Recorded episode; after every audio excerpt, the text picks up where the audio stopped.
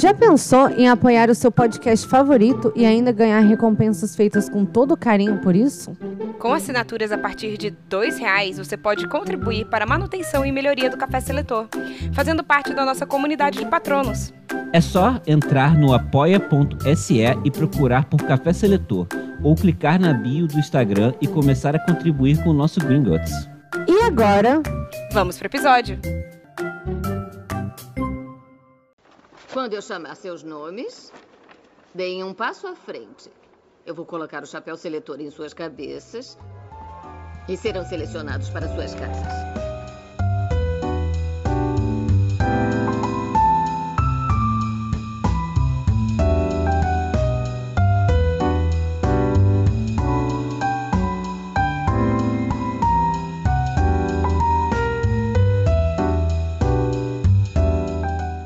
Olá, eu sou a Bia Silveira Eu sou a Thaísa Viriato, E eu sou Rafael de Paula. e esse é o Café Seletor. podcast onde selecionamos personalidades históricas e figuras da cultura pop para as casas de Hogwarts. E nessa semana em que o Brasil volta a sorrir porque uma estrela volta a brilhar, quem irá contar a nossa biografia será a Thaísa Viriato, para nós selecionarmos. Sim. Eu- Uma semana ela- muito especial essa semana. É, assim. assim. Vai ser, cara. Muito especial para, para nós, a democracia e esse país em geral. Sim. E é, Thaísa não falou quem é, eu e a Bia não sabemos, Não mas sabemos. ela ficou soltando aí que tem a ver com algum programa que a gente já dicas. fez, já tem algumas dicas. É. Sei- Cara, mas isso, é uma dica? A gente Não, é um dica A Bia não, não mas lembra. não, conforme a gente for perguntando pra ela, a gente vai, tipo Aí assim... vai ser já mais fácil, já vai- Já gravei sobre isso. Já tem É. um filtro. É isso, sabe? Já tem um lá, filtro. eu- de- vocês, essa semana passada estavam falando de algo que eu aparentemente gravei sobre. E eu assim, hum. A Denise, você não lembrava de ter gravado sobre Denise. Não, eu não lembrava da história. A Mel contando a história. Eu, caramba, que maneiro, hein? Parece bem interessante. Parece super interessante. Não, mas antes de a gente fazer a, a gente fazer a adivinhação, a gente tem que falar para lembrar sempre que nós gravamos ao vivo na Twitch toda quarta-feira às 19 horas. Siga a gente por Horário lá. de Brasília. No horário de Brasília, eu esqueço. Nós temos ouvintes do país inteiro, até fora do país, às vezes. Tem ouvinte do Acre. Ouvinte do Acre. Nosso primeiro ouvinte do Acre. E é, pra seguir na rede social é isso, né? Recado é isso. Ah, não, eu, eu tava esquecendo de uma questão que a gente falou antes de começar a gravar. Aí eu confundi, como se tivesse fosse no programa. Que nossos patronos irão concorrer agora, no mês de aniversário do Café Seletor, a um prêmio. Pode falar qual é o prêmio? Não, porque a gente não decidiu ele ainda.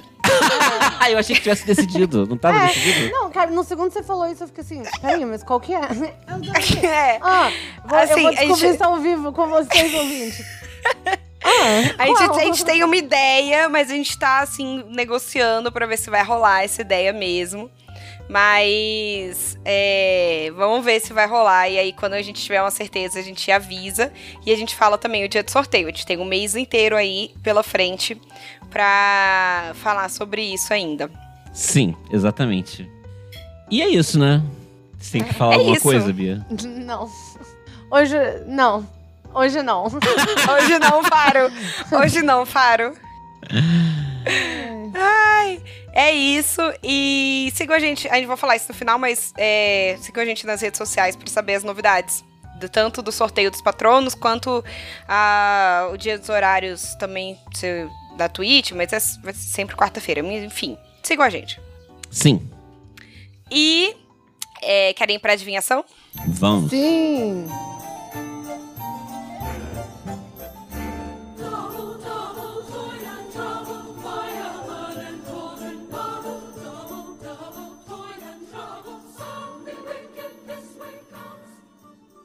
Thaísa, é uma mulher? É uma mulher. Ela tá viva? Não, muerta. Ela tá morta há muito tempo? Muitos séculos ou é há pouco tempo? Não é há muitos séculos. Hum. É. Hum. Ela é. Europeia? Ela é europeia. Pergunta É. do século, Bia. Ela. É, tá, ela viveu no século XX? Ela viveu no século XX, mas ela não nasceu no século Ela XX. nasceu no No 19. 19, então. Ela é europeia, ela é inglesa? Não, Francesa? Não. Russa? Não. Não, mas é quase. É, é não russa, mas ela passou um tempo na Rússia. Hum, Italiana. Não.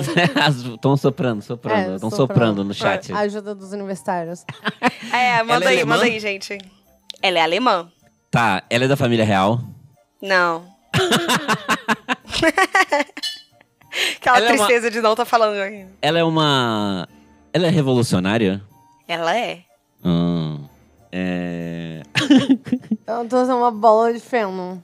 Hum. Ela. Uma alemã. A atuação. Então ela é Uh, política. Peraí, não. Sim. Hum. Angela Merkel, não. Caramba. É porque a parada. Ui. É porque a parada do século tá me. Eu não conheço. Eu não sei de ninguém. Ela viveu mais no século XX ou mais no XIX? Ela viveu, putz, meio a meio. Meio a meio. Então ela, ela deve ter.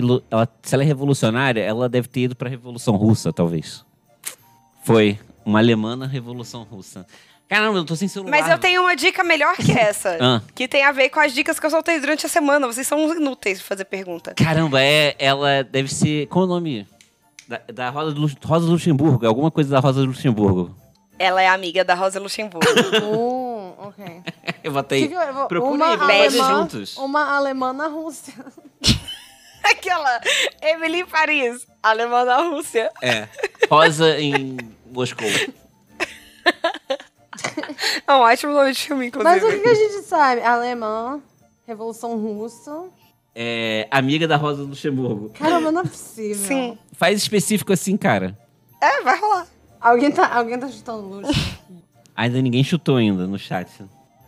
Não, eu só falo. eu Só... Não, porque num segundo que você fala Rosa Luxemburgo. Caramba, é, vai, então Só- tira a Rosa Luxemburgo do- da pesquisa. Rosa Luxemburgo, amiga. Amigos de Rosa Luxemburgo. Nossa. LOL. Cara, eu não sei, cara. Eu não sei o nome de tudo quanto é dessa. Pô, é muito. Porque são Ela, muitos. ela, ela é, essa, essa é a dica que vai matar, assim, que vocês vão conseguir achar no Google. Ah. Que é essa que eu acabei de falar, amiga da Rosa Luxemburgo. Ah, tá. Caramba. Amiga. Cara, mas não é possível. Por que você não. se- a Bia não quer jogar no Google. Ela, tipo assim, não vou fazer isso. Gente, mas eu já fiz e tudo que apareceu foi 100 anos de Rosa Luxemburgo. Eu acabei de escrever amiga da Rosa Luxemburgo no Google e apareceu o nome dela. Só isso. É Tá. porque é isso que eu tô falando um tempão. Você não. Você não. Ai, cara. Já, já chutaram Será aqui que no, ela- no- na Twitch, Clara, hein? ah, valeu, Kátia. É, Ela deixa eu fazer o que, que eles não conseguem, bando de incompetente. Clara. Exatamente, Kátia. A Kátia Cara. acertou. Zetkin. Nota zero, Zetkin. nota zero pro Rafa e pra Bia. Ela é a Dedé do. Da. Da Ela Rosa, é o Lu- Dedé. da Rosa Luxemburgo, é isso que ela é? Da Rosa Luxemburgo. Nossa. É isso que ela é? Não, ela é Ela- mais que isso, mas eu amei a definição. ah, é muito boa. Como diz no Dedé choque de Rosa cultura. É, É. se, você, se você não tem um Dedé, talvez você seja o Dedé de Seja alguém. o Dedé. Ela é o Dedé da Rosa Luxemburgo. Eu amei essa definição. Foi, tipo, a melhor. Foi isso. É- Aí, é- parabéns, pronto, Kátia, que ela que acertou. Kátia no chat da, da Twitch. É, Kátia acertou, assim, nota 10 pra Kátia, nota 0 pro Rafael e pra Ana Beatriz. É, Ai, credo. Até chamei o nome inteiro, como se fosse uma professora mesmo. É pra se sentir humilhada mesmo, Ana. ai, ai. Ai, Tô animado, enfim. cara. Vamos falar de, revolu de, de, de, de revolução. Tô animado. Sim, eu tô muito animada pra esse episódio, porque, assim, ele tem muito a ver com a semana que a gente tá passando. A Kátia. Ah, não. Não dá zero pra eles, não. Ai, que bonitinha. Dá zero sim. É, merece, merece, mereceu. Merecido. Aquela transição.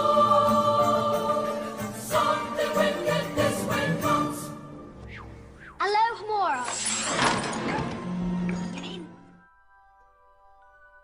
Clara Josephine Zetkin, nascida Clara Josephine Eisner. É, vão, vai acontecer de ter vários nomes em alemão. Eu peguei a pronúncia da maioria deles aqui, mas alguns não vou, não vou saber falar. Mas ela nasceu no dia 5 de julho de 19 1857. Hum, 5 de julho, uma canceriana. hum. Aí. A gente não fala muito sobre cancerianos, né? Qual será que é o signo? Porra, Qual o signo que a gente mais a gente fala? fala muito de canceriano. A gente, Frida Kahlo, outras Cindy pessoas. Bia. A Bia. Ro- sempre rola uns cancerianos aqui. Depois eu vou fazer essa lista aí do- dos signos do Café Seletor. É. Eu sinto que. Eu sei que a gente nunca fala de aquariano. Eu não lembro de um aquariano que a gente falou. Eu não lembro de nada. É, primeiro, eu não lembro. É, primeiro, Ponto. não lembro. Mas eu tenho a impressão que se for. cara, eu tenho a impressão que a maioria das pessoas, assim, que ficaram famosas são. Eu ia falar agostinas. São leoninas. Leoninas. Não, elas a gente são... não fala, mas a gente fala tanto Mas, sobre isso, é, não é bem sim. dividido. É, É daí. bem dividido. Mas eu tenho um aquariano, eu fico bem puta com isso. Será que eu vou não? começar. Meu próximo pessoa vai ser Paris Hilton. Paris Hilton, só pra, tipo, eu falar de um aquariano. Será que não? Rob Thomas. Ó, sou é, mas ela nasceu em Weintrau, que é quase Weintraub, no, que era uma aldeia camponesa na Saxônia, que agora faz parte da Alemanha, por isso que ela é alemã. Ela era a mais velha dos três filhos, e o pai dela, que é Gottfried Eisner, era um professor, organista de igreja e protestante de- devoto. Para aqueles que não sabem, organista de igreja é quem toca o órgão, não quem organiza a igreja. Foi uma coisa que eu tive que pesquisar. E a mãe dela era Josephine Vital, que tinha raízes francesas e vinha de uma família de classe média de Leipzig. Leipzig. Leipzig. Eu sei por causa de futebol. É, eu sei porque eu procurei no Google pra, e escrevi como se escreve. Tá escrito assim, Leipzig. É. Se, se o nome da cidade europeia tiver um time de futebol, existe a chance alta de eu saber falar o nome. Olha aí. Olha aí, a referência heterossexual Amo. do É, programa. ué. Precisava, né? É. É, e a mãe dela era altamente educada. Então ela é filha de uma mulher classe média, altamente educada, e de um professor. E daí veio o provavelmente o gosto dela pelos estudos. Isso sou eu div- divagando, mas deve ter vindo daí, né? É, mas tem muita gente que tem pai que é estudioso e o filho não é. Isso acontece muito. É, mas nesse caso é. É, Rolou. Deu match. Deu match. Super like. E É. aí, é, em 1872, a família dela se mudou para Leipzig, e que foi onde ela foi educada no Colégio de Formação de Professores para Mulheres de Leipzig. Que era, tipo, é, tipo esco- escola normal, que a gente fala bastante aqui, né? Aham. É, várias das personalidades históricas mulheres que a gente falou tiveram essa formação em escola normal. Uhum. Enquanto ela estava na escola, ela estabeleceu contatos com o Partido Social Democrata, que tinha acabado de ser é, lançado. Fundado. sabe, tipo, fundado, obrigada. E aí ela ingressou no, no partido em 1878. Durante as eleições gerais na Alemanha, o Partido Social Democrata, que é o partido que ela ingressou, é, ganhou 12 assentos. Então, isso preocupou Otto von Bismarck, que era o chanceler da Alemanha. Será que o mercado ficou nervoso? Foi isso que aconteceu? A bolsa caiu, o dólar subiu. O mercado o marco ficou alemão louco. foi lá pra baixo. Caramba. Pra uma 12 mosca. assentos. É. Em Mas isso, isso foi em que ano? Isso foi tudo aconteceu em que ano? 1878. E ela nasceu em 50 e quanto? Ela nasceu em 57. Faz as contas aí, Rafael. Então ela tinha 21. Ela tinha 21 anos. E quando ela tinha 21 anos, o, o Otto von Bismarck introduziu uma lei antissocialista que proibia as reuniões de- e publicações do SDP. Do SPC, mentira. do Partido Social Democrata. Devido à proibição do Otto von Bismarck, pro- proibiu o socialismo. Tá proibido ser socialista.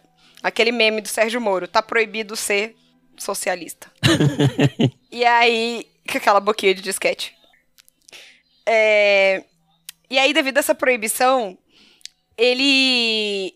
Ela, né, a Clara, passou a maior parte da década de 80 num exílio alto imposto na Suíça e em Paris, escrevendo e distribuindo literatura ilegal e encontrando muitos dos principais socialistas internacionais.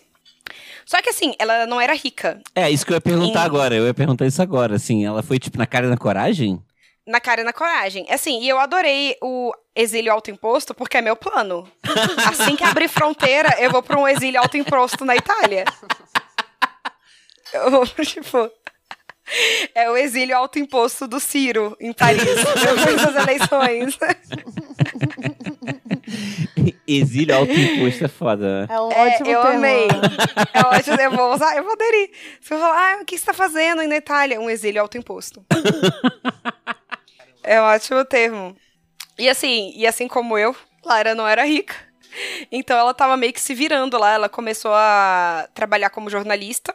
Ela estudava, né? Ela tinha se formado na escola é, normal. Ela começou a trabalhar como jornalista e como linguista. É, ela também, nesse, nesse de conhecer várias pessoas do, do Partido Socialista de vários países, ela acabou conhecendo, aprendendo vários idiomas. Uhum. Então ela começou a, tipo, trabalhar como tradução, como dando aula dos outros idiomas e tal. É, só que ela se sentia muito frustrada, porque mesmo dentro do movimento socialista, os homens não viam as mulheres como camaradas. Então ela não tinha muita voz dentro do movimento. Ah, Algumas coisas não mudaram. Hum. Só que, assim, apesar das leis antissocialistas vigentes na Alemanha, a Clara participava clandestinamente da difusão do jornal do, do partido, né, do SPD, que chama O Social Democrata. Nome bem, assim, disfarçado, né? Hum. É porque eles iam, ah, nosso, qual nome a gente pode dar pro nosso jornal clandestino? Que tal dar o nome do nosso partido? Ótima ideia. É, mas reunião é do partido. eu acho que isso normalmente é usado pra se autoafirmar mesmo, né? Porque se você tem vergonha de falar o que, que você é, quem vai votar em você? Ah, não, é vergonha, né? Tipo, tem que ser clandestino, que seja pelo menos um outro nome na, parte, na página da frente, tipo, Mas Bíblia mas Sagrada. mas ele já é clandestino. Ele não ter- eles não fizeram um banner, entendeu? Fizeram aquela entrada assim de loja, tipo, que nem é Ah. a sede do PSOL, sabe? PSOL. Não era isso. Sei lá, cara. Eu, eu, se fosse eu, ia colocar, tipo, é, sei lá, escritor social-democrata ao contrário. que nem Coca-Cola é diabo. Então, tipo, eu ia fazer isso. Pô, você quer passar uma mensagem mesmo, precisa ser explícito, né? Senão não vai rolar, ninguém vai ler, que vão pegar antes. É. É. Mas normalmente é assim que funciona, sabia? Tipo, de modo geral, a galera é bem óbvia mesmo, porque. Por causa disso mesmo, né? também PSC, como é que é? Part- é PSD. É, é PSD o nome do partido? É, S- PSD, SPD. SPD. isso. Mas deve ser o nome em alemão, né? Se pá. É, o nome é alemão. Então, mas Eu é só não- a sigla. Ah, em português deve ser que é PSD Saci mesmo. Pererê é demais. Sei lá, sabe? tipo. Eu tava falando. Tá bom, poderia ser Saci Pererê é demais. Sim, poderia ser assim. Entende? Você pode falar que é qualquer coisa. Sim. Por que não? Eu amei esse nome. Vai ser algum dia fizer um partido, vai ser só se perder demais. é o nome do... Ai, meu Deus, é o nome do meu partido. Ai, enfim. Tem que rir assim. Ai. Ai, nessa época ela conheceu um boy chamado Osip Zetkin. Que aí vem o sobrenome Suíço. dela. Que ela tá na Suíça. Tudo isso tá acontecendo na Suíça. Não, ela foi entre Suíça e Paris. Ah, tá. Mas ela conheceu esse boy em Paris, que era um revolucionário russo, que também tava no exílio. E, Parisiense aí eles começaram. como a gente aprendeu. Já aprendi. No documentário Emily em Paris. Que pa- É, é pa- assim que acontece. É, É, Paris em serve Paris- pra isso, formar casais. é. E aí. e aí o Realmente é, é a Clara em Paris mesmo, então. É Clara em Paris. Olha. Depois vai ser Clara em Moscou. Clara em Zurique. Aí ela conheceu esse Osip. Eles nunca casaram, mas ela adotou o nome dele. E eles não se casaram porque ela tinha fortes opiniões contra o casamento burguês. Mas aí ela pegou o nome dele? É, makes no sense. Sei lá por quê, tipo, deve ter algum motivo. Mas às vezes ela era foragida da polícia. É, no caso, ela, meio que ela era. É, no caso. Autoimposta, no caso. Autoimposta, porque, tipo, o, o sei lá, é, Otto von Bismarck tava assim, I don't know her. Ah, não. tipo, ok. Clara Ru. E aí. E aí, beleza. Ela conheceu esse cara, começaram a namorar, ela adotou o nome dele. Ele era um carpinteiro marxista que, segundo a mãe dele, era um imprestável. um partidão. um partidão. É. E aí, em 1883, nasceu um filho deles, o Maxim, e seguido por Kostia, em 1885. Em 83 e 85. Eles tiveram dois filhos. Faz essa conta aí. Em que ano, desculpa? 83 e 85. Ela tinha 25. Aí, gente, eu confio. Não vou fazer Eu conta, confio, eu também. Oi. Eu não, não sei se eu sou capaz. Esses dias eu fiquei orgulhoso, que eu tava, tá, estava lá tendo nossa reunião de marketing. Somos Uhum. importantes. e, e aí tava lá mostrando um cálculo, aí eu falei, pô, isso dá 0,48. E E foi. E realmente deu. Eu, eu não sei, eu não sei, eu não sei nem, eu, Nem cons Qual- não consigo. né, eu nem conceber. consigo. 0,40 alguma coisa, não. Ah, ah. Já é difícil com números redondos, imagina com fracionado. Não, mas continua, desculpa. É, Ela teve Ela os filhos. política- Ela teve os filhos em Paris? sim, Uhum. Ou entre Paris e Suíça, não sei exatamente onde, porque ela ficou meio que vagando por esses dois lugares. Aham. E nesse período também ela foi politicamente ativa, trabalhando como jornalista e como professora e educadora, igual eu já tinha falado, né? Quando o OCIP se tornou secretário do primeiro movimento de trabalhadores imigrados de Paris, majoritariamente composto por russos, russos e romenos, a Clara se tornou correspondente do Social Democrata, o jornal. Então ela era correspondente em Paris do jornal que estava sendo lançado clandestinamente na Alemanha. Uhum. E eles se tornaram os eles tornaram membros do Grupo Socialista Internacional, Cercle International, que se reunia semanalmente para discutir questões de teoria marxista e planejar ações. Lá, eles entraram em contato com socialistas do mundo todo. E nesse período que ela ganhou aquele conhecimento que eu falei, tipo, sobre vários idiomas, proficiência em vários idiomas, e começou a saber mais sobre o movimento operário internacional. Uhum. Acontece que, em 1886, o Ossip e a Clara é, contraíram tuberculose. E ela retornou para Leipzig por quatro meses para se, se tratar. Ela melhorou, o Ossip não, e ela ficou os próximos três anos cuidando da saúde dele, até que em 1889 ele morreu. Ó. Sim.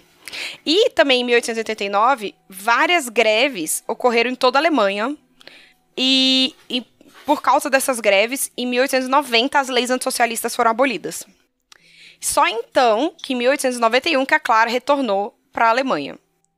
E em 1892, ela cria um jornal chamado Die Gleichheit, que é a igualdade. Vou chamar de a igualdade. Mais fácil. É, é, do qual ela era redatora-chefe. Esse jornal, qual era o objetivo para ela desse jornal? Era ser um instrumento de educação popular das mulheres trabalhadoras e de informação sobre as suas condições de trabalho, é, estruturando o importante movimento social-democrata feminino. A ideia dela era incluir, dar informação e dar conteúdo para as mulheres para que elas pudessem formar opiniões e se juntar ao Partido Social-Democrata. Uhum. Formação mesmo, né? Tipo. É, formação, É, uma formação. formação partidária mesmo, né? Exatamente. Exatamente. Até porque, assim, ninguém dentro do partido estava preocupado com isso. Uhum. Eles falaram, tipo, foda-se. Aí ela falou, ah, já que ninguém vai fazer, eu vou criar um jornal e vou fazer isso sozinha, seus imprestáveis. Uhum. E ela foi realmente impressionante nisso. Ela teve muito êxito. Porque em 1903, no primeiro ano do, do jornal, é, a tiragem dele era de mil exemplares. Três anos depois... Mil não, desculpa. 11 mil exemplares. Três 11 anos mil depois- É um número alto, né? Sim, mas três anos depois foi para 67 mil exemplares. Então ela, ele teve uma, uma boa, ele foi bem difundido. Uhum. E ele foi publicado até 1917. Mas a gente vai chegar em 1917 ainda. Eu posso falar uma parada? É que sabe uma coisa que eu tô pensando aqui? Que, sei lá, eu não conheço a história da Alemanha a fundo, sabe? Tipo, não sei Uhum. muito os processos históricos de lá, né? É, mas é interessante que a gente tá falando aí de 50 anos antes da Segunda Guerra Mundial. E que você já, ou seja, você já vê que era um país que já é o anticomunismo, né? Desse país, ele era divulgado décadas antes da ascensão De Hitler. De Hitler. Olha só que interessante Sim. isso, né, cara? Sim, Como é- que isso é é- perigoso, eu, né? Eu Olha. lendo isso, eu tava assim, surtando, pirando. Eu tava fazendo a pesquisa sobre ela. E, cara, tudo encaixa muito, sabe? É, nada é à toa. Tipo, você proibir o comunismo, hum, sei lá, em, ah, em 90. e- Ah, detalhe, detalhe. Mulheres não podiam, nessa época, mulheres não podiam participar da vida pública. Até 1902. Mulheres não votavam, não faziam nada. Uhum. A partir de 1902, depois da revogação dessas leis antissocialistas, as mulheres podiam é, votar, mas era segregada de homens. Então, assim, elas, elas podiam lidar com a vida pública, votar com as coisas, mas na delas. Quando não, não era misturado. Tipo, elas. Faz sentido isso? Como assim? Elas só Não. podem votar em outras mulheres? É isso? Não É, entendi. só que aí não tinha mulher concorrendo. Ah, é? Caramba. É. Caramba. Ah, Então, assim, era tipo. What's the point? é. É. Não, não foi. É, uma legalização mentirosa. É, é pra inglês ver. É. Pra alemão ver, no caso. Pra alemão ver. E aí, é, ela continuou com as campanhas políticas dela nesse período. Do jornal, né? gente tá Isso aí você tá falando? falando de 1890, por aí já? Não, 1903. Ah, por aí, no- já 1902. passou, um, passou um tempo. É, ela já tá de volta na Alemanha, Uhum. porque ela ficou, ela parou um período pra cuidar do, do OCIP. Aham, e ele aí- faleceu em 89, que eu lembro. Ele faleceu em 89. Em 90, em, em 1901 foi revogado as leis é, antissocialistas. Em 1900 e aí ela voltou para a Alemanha. Em 1902 ela criou o jornal. E aí agora a gente tá em 1902, 3 por aí nessa nesse período Uhum. que ela continuou com as campanhas políticas dela, mas ela se recusou a ingressar na Associação de Mulheres e Meninas Proletariadas de Berlim, porque só aceitava mulheres como membro. E aí vem essa parada que só mulheres podiam votar. Ela falou, mas ninguém aqui tá sendo candidato. Ninguém, tipo, isso não vai adiantar em nada. Vocês estão se reunindo pra nada. porque essa segregação entre homens e mulheres não adianta. E aí que vem uma parada dela que é meio polêmica, que ela era contra ao, o movimento sufragista no ponto que é, essas tendências feministas dessa época, do movimento sufragista, ela falava que não servia de absolutamente nada, porque eles estavam pedindo voto, mas não dava para não não reivindicava para a mulher liberdade econômica. Ou seja, a mulher ia votar em que o marido dela estivesse mandando, porque senão ela apanhava em casa. Entendi. Então, Aham. tipo. E aí ela falava: tá bom, a gente não vai lutar pelas proletariadas, pelas mulheres pobres que estão nas fábricas, morrendo de trabalhar, parindo dentro de fábrica. Vocês querem que elas tenham voto. Como que você quer que ela vote? Se ela não tem dinheiro dentro de casa, tem pra comer, você acha que ela vai pensar em alguma coisa? Revolução. Entendi. Entendi. É, mas ainda Essa era a parada dela. contra. esse- Porque é um bom ponto, mas ainda ser contra a parada é. Não, ela era contra da maneira que uma era feito. Estratégia interessante. Ah, sim, mas ela não, tipo, militava contra o movimento sufragista. Não era uma parada assim, Não, essas mulheres são ela- nada a ver. Ela falava: essas mulheres estão. Estão esquecendo uma parte muito importante, que, tipo, porque a- Então, as bom. mulheres, a maioria das mulheres do movimento sufragista eram mulheres burguesas. É isso que eu ia falar. Será que é equivalente a hoje, ao quando a crítica ao feminismo liberal, por exemplo? Sim, É exatamente Sim. essa equivalência. É exatamente essa equivalência. entendo. Hum. Então, tipo, a parada dela era que assim, tipo, gente, beleza, voto, ótimo. Mas e aí?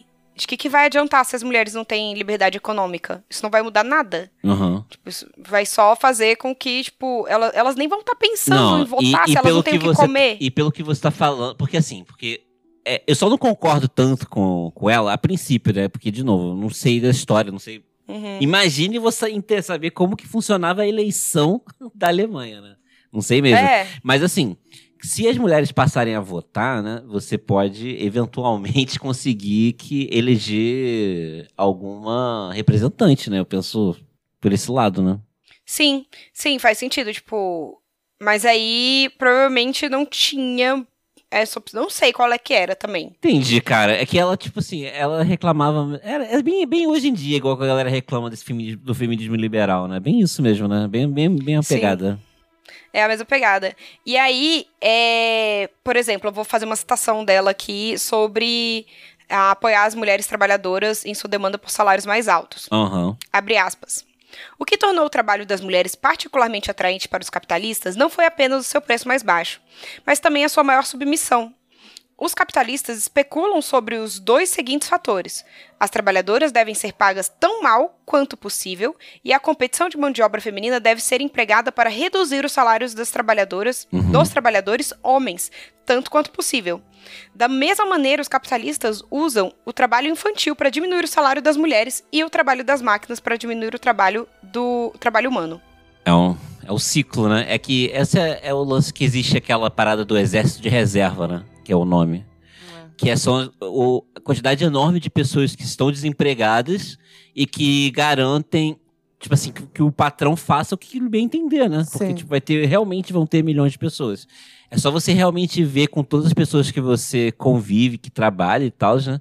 Como que desde que os 2016 para 2015, né? Quando 2015, 2016, quando o desemprego aumentou muito, é só ver no- na realidade da, da nossa realidade como que o, o trabalho piorou de- desde então.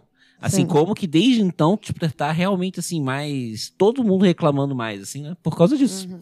Porque existe um exército de reserva maior, né? Então é isso que ela fazia. Só que no caso, na época, levava criança. é, Era mais selvageria, né? Não tinha direitos, é, direitos trabalhistas nenhum. Não tinha É. férias, não tinha folga, não tinha licença maternidade, não tinha nada. Era tra trabalho escravo. Era. Era trabalho escravo. Sim, centavos. Você ganhava centavos. Sim. E, e aí, é, com essa mudança, né, tipo, de agora as mulheres poderem começar a, a se organizar, mesmo que separado dos homens, o Partido Social Democrata Alemão, que é o partido dela, promoveu a formação de uma seção de mulheres que, com a liderança da Clara Zetkin, organizou a Conferência Nacional da Mulher Socialista, que reuniu centenas de delegadas de toda a Europa. É, eu vou voltar nisso daqui a pouco. Eu vou fazer, abrir um parênteses agora para falar um pouco do período histórico que estava rolando na Alemanha é, por trás dessa história da Clara, Uhum. para fazer sentido. É, o, número, o número de membros do partido dela havia crescido rapidamente nessa época, tipo, depois da que foi liberado o socialismo. Tá liberado. Mas houveram problemas com divisões dentro do partido. O que aconteceu? Nessa época, a Alemanha se envolveu em uma corrida armamentista contra, com a Grã-Bretanha. A Marinha Real construiu seu primeiro couraçado. Esse é o seu momento de brilhar, Rafael. O que é um couraçado? É um navio. Isso. Eu tive que pesquisar isso também. É um navio de É um guerra. navio de guerra. e esse navio, de 1906, foi o navio mais armado da história. A Alemanha construiu seu primeiro couraçado em 1907. E foram feitos planos para construírem mais. Uhum. O Kaiser, da época que era Willem, igual a drag queen. O- Aham. referências. O Kaiser deu uma entrevista é, em 1908 falando que a política dele era de aumentar o tamanho da marinha. Aí o que aconteceu? Existia um, ca- um cara chamado Karl Liebknecht. Liebenka- A Bia também tentou. Esse, esse cara tá na Rosa, Rosa Luxemburgo. É. Karl Liebknecht. Tô, tô ligada. é. Liebknecht. Liebknecht. Liebknecht, é isso. Karl Liebknecht, amigo da Clara, ele liderou a campanha contra a construção de mais encouraçados. E os outros membros do Partido Social Democrata é, apoiavam ele e ficaram conhecidos como radicais de esquerda, incluindo a própria Clara. Porque então, assim, você é que- radical de esquerda porque você não quer guerra. Uhum. Ah, muito radical. É. Ok. Ser anti-guerra. Beleza, Isso- deixa eu se é. botar então. Isso em 1906. 7. É, 8, 7, 8, entre 6 e 8 ali. Aí, e aí o que aconteceu? Nesse ponto que houve uma, uma quebra nas, é, no partido, porque alguns princípios ali deram. estavam indo de encontro, né? A liderança do SDP concordou com o aumento das forças armadas na Alemanha. Vindo, é, tipo, e isso gerou um crescimento da popularidade do partido. O partido estava a favor, bora fazer guerra. E aí eles foram aumentando popularidade. Tanto que é, em 1907 eles ganharam 43 cadeiras no parlamento, no Reichstag. Só quatro anos depois eles aumentaram para 110 au- assentos. Caramba. Então, assim, aumentou bastante porque eles concordaram na formação lá da guerra. Isso é uma grande desilusão pra Clara, porque ela era anti-guerra, né? Como as pessoas deveriam ser. Ela viu um partido que ela estava junto desde a formação, apoiando uma guerra imperialista. Isso, sim, desiludiu ela demais. É uma vergonha mesmo. É uma vergonha. Ela tava assim, isso é uma vergonha. Vocês estão apoiando uma guerra imperialista. É tudo que a gente luta contra. É. E essa foi uma razão para mais pra frente, ela ainda aguentou um tempo, mas mais pra frente ela saiu do partido. É, mais pra frente, quando eu digo quando começa a Primeira Guerra Mundial, por aí. Mas É. eu vou chegar lá. A Primeira Guerra Mundial, assim, bem que você tá falando mesmo, porque a segunda, ela, tipo, tem toda uma questão de ideologia, né? Que a ideologia é, é, é sempre por dinheiro, né? Verdade, assim. As duas são sempre por dinheiro. Mas a, a segunda tem um, um, uma- um verniz né, ideológico. A Primeira Guerra é única e exclusivamente por dinheiro mesmo. Não tem, assim, É. não tem, não tem nada, assim, tipo, não, eu vou lá pegar o seu dinheiro e ir embora, sabe? Tipo isso. É. É tipo isso. E então, realmente, um partido que se diz socialista, Eles apoiar colocaram. isso, é realmente... é, eles colocaram um paninho de fundo ali com a morte do François Ferdinand, né? É. Ai, matou o imperador da Áustria. E, tipo, o mundo inteiro. Who? I don't know her. É porque é, a chapa tava quente, né? Naquela época. Sim, a chapa tava quente. Meu É. Deus, Rafael. Denunciando a idade. É, 68 não. anos. Não, no Rio de Janeiro, eu sou do Rio. Ah, é verdade. As Isso é pessoas uma no Rio parada. falam como, tipo, o Roberto Carlos. Falam, real. No dia 26 de agosto de 1910, durante a segunda Conferência Internacional de Mulheres Socialistas, realizada em Copenhagen, a Clara Zetkin propôs a, com Alexandra Kollontai, uma das líderes da Revolução Russa, a criação do Dia Internacional da Mulher. Hum. Essa era uma dica que eu não queria dar, porque ia ser a surpresa no meio do episódio. Então, E foi por isso que eu que- escolhi falar sobre ela. Ela que inventou, ela que escolheu o dia e correu atrás disso? É, ela não escolheu o dia 8 de março, mas ela propôs a criação de um dia para manifestações pelo direito de voto das mulheres, pela igualdade dos sexos e pelo socialismo. Entendi. O... Isso aí é... Foi o 8, o 8 de março não é por causa de uma fábrica que pegou fogo? Então, aí o que aconteceu? Essa história da fábrica é um migué imperialista ah, é, estadunidense. Ah, é? É, vou contar por quê. Olha isso, a gente Olha, foi enganado uma vida inteira. É, o que acontece? O primeiro Dia Internacional da Mulher foi comemorado no dia 19 de março de 1911. Uhum. Uhum. Logo em seguida, no dia 25 de março de 1911, um incêndio em uma fábrica em Nova York vitimou 146 pessoas, sendo 125 delas mulheres. E a maioria sendo judeus. Essa é a história considerada o marco para o estabelecimento do Dia das Mulheres. Mas, na verdade, ela nem no dia 8 de março ela é. Ela é no dia 25. Ah. Então, o que aconteceu? Em 1917, é, no dia 23 de fevereiro, no calendário russo, e no dia 8 de março, no calendário ocidental, ocorreu uma greve em Petrogrado, é, quando mulheres saíram das fábricas gritando por pão, paz e terra. Essa greve foi uma das greves que deu início à Revolução Russa. E é daí que veio o dia 8 de março que fo- só foi considerado uma data oficial como Dia Internacional da Mulher na década de 70 pelas Nações Unidas. E a historinha bonita que a, que a ONU conta é a das. Bonita, mas entanto, é a das 145 pessoas que morreram na fábrica em Nova York. Sendo que isso, Mas na verdade, isso- foi dia 25 de março. É, sendo que isso foi no dia 25 de março. Foi. é, um ano. Foi tipo. Foi no mesmo. A única coisa que tem em comum é que foi no mesmo ano do primeiro dia da mulher, que foi no dia 19 de março. Mas o que aconteceu no dia 8 de março mesmo foi é, a greve das mulheres na, em Petrogrado. Por paz, pão e terra. É, eu- os, dois, os dois eventos são muito emblemáticos mesmo, né? Eu acho também a questão da fábrica muito forte, sabe? Eu não vou mentir, não. não- não- eu não acho, tipo Não, assim. é com certeza. É, é muito forte. Só que. é, tipo, os outros dois eventos que marcaram esse dia não foram em Nova York. Sim. E foram pelo socialismo. É. Então, assim, é forte? É. É, mas só que quando você ho- homenageia uma 140 mulheres que foram queimadas trabalhando, isso também é uma crítica ao capitalismo, sabe? Eu, eu entendo sim dessa maneira, sinceramente. É, porque a gente entende assim, né? É. É, mas, tipo, é, por que, que elas morreram? Elas morreram queimadas porque elas foram estavam trabalhando em condições péssimas, entende? Sim. E fecharam a porta pra elas não saírem. É, sabe? Foi uma situação horrível. Elas foram assassinadas. É, sabe? Tipo assim, é também uma crítica ao capitalismo, né? É. Mas assim, eu entendo que tudo isso sempre existe, igual o primeiro de maio, né? Que é. Os Estados Unidos parece que é o único lugar que não tem, né? Que não considera primeiro de maio Sim. feriado. Porque é um. É, não e, é feriado, assim, de verdade, né? É. Eles não têm feriado que nem a gente tem feriado.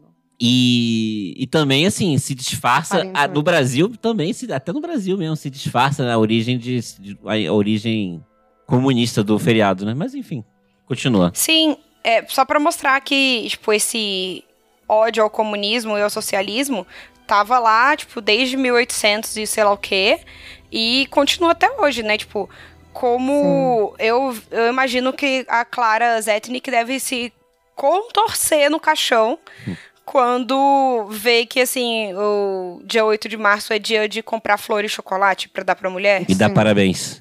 É, e dá parabéns. Aí você fica. Ela deve ficar assim, gente, vocês só estão alimentando o capitalismo. Sim. Num dia que eu criei pela luta das, de, por igualdade salarial e socialismo. Sim. Tem uma frase da Bia no primeiro, no segundo capítulo do Café Seletor da Frida, Kahlo. da Frida Kahlo.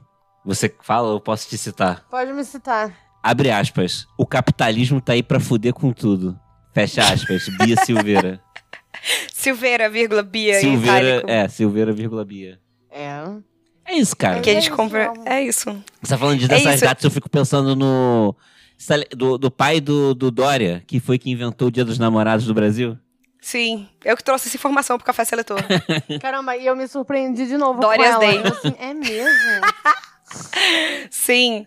É tipo o pai do Dória que criou o Dia dos Namorados como dia 12 de junho. É porque não tem como como ter um feriado no meio do carnaval. Não tem como ter um feriado. Um feriado, mais dia feriado dos de namorados, nin- no carnaval. É, ninguém quer estar namorando Não, no carnaval. É, e a gente não tem. Daí a gente tem um período longo, né? De, é, sem feriados. Que é esse, esse aí do meio. Sim. É, E aí não ele ainda pegou, tipo, que é o dia do Santo Antônio, que é o santo casamenteiro, e ainda meteu essa. É. É porque, cara, a real é que tanto lá quanto aqui são só datas inventadas, né? Pra, pra exatamente pra vender. Ah, sim, pra vender. Sim. Só, pra só, vender. são Só, só que uma é no meio do carnaval pra gente, É. não ia rolar. Não, não ia. Que in- aniversário da Thaísa. Meu, eu falo Dia dos Namorados gringo. Sim. É... Beleza, então foi isso. Foram esses três momentos que marcaram o dia, que foram a criação do Dia Internacional da Mulher. Que foi o primeiro, é, esse encontro das mulheres socialistas em Copenhague, em 1911. O incêndio em Nova York, também em março de 1911. E no dia 8 de março de 1917, teve a greve das mulheres é, gritando por pão, paz e terra. Muitas mulheres morreram também nessa, nessa greve, porque elas foram. Tem uma imagem bem histórica, assim, que é. São fotos da, dessa, dessa passeata é, que, que rolou, que estavam, tipo, todas as mulheres com sangue no zóio na frente, assim, tipo, indo pra, pra frente do portão do, do palácio lá do Tsar, e os caras vindo tudo atrás, tipo. É, cara, foda, né? Hum. E elas lá, tipo, arrancando. Arrancando a roupa, assim, de Foda, ódio. muito foda. Depois eu vou postar essa foto no Instagram do Café Seletor. Essa época foi uma época muito doida né, da, da humanidade. Foi, foi realmente uma época muito interessante. Foi, aconteceu um monte de coisa. A gente tem várias pessoas que a gente falou é, aqui no Café Seletor que viveram nessa época. Sim, sim. É época pop. Sim. Aí, voltando para a história da Clara. Fecha parênteses, né? Sobre o Dia da Mulher e sobre o período histórico. E sobre o Dória. Em 1900... E sobre o Dória. em 1914, o Carl, o amigo dela, foi o único membro do parlamento que votou contra a participação da Alemanha na Primeira Guerra Mundial. O único. E, e aí que entra a nossa personalidade histórica do episódio 34, Rosa Luxemburgo, que elas eram amigas e amigas do Carl também. Eles eram um trio de amigos. E ela e a Clara, a Rosa e a Clara, eram tão amigas que a Rosa teve um romance com o filho da Clara. O quê? Ama. Quantos anos a. Rosa tinha? Ah, A Rosa era bem mais velha que o filho da Clara, mas rolou um. Caramba. Ele era todos adultos. Todos eram adultos, Não, gente. não, todos eram não, adultos. Mas não. Ela era tão amiga que ela pegou o filho da outra. Elas é se conheceram- Você tá é maluca. Foi na França, com certeza. com certeza isso foi na França. Elas se conheceram, todo mundo já era adulto. Mas não é sobre Mas- isso. Enfim.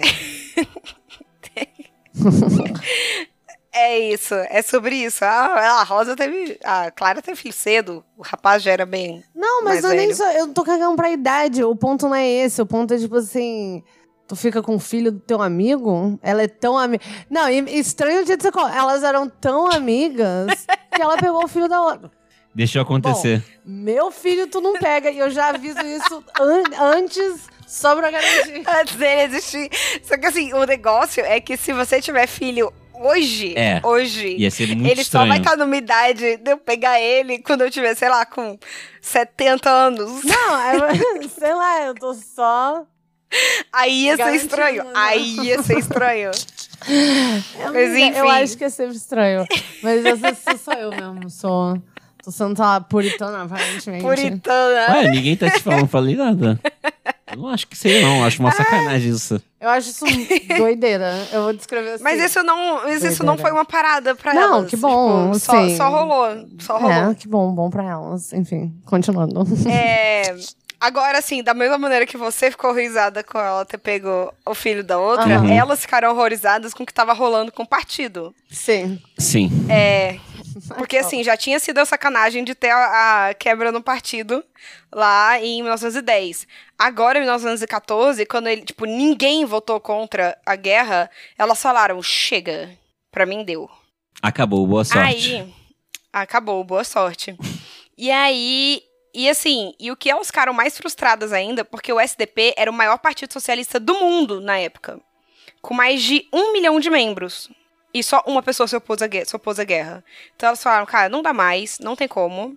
Elas estavam à beira do suicídio nessa época. Tipo, as duas estavam muito mal, elas ficaram, tipo, na pior.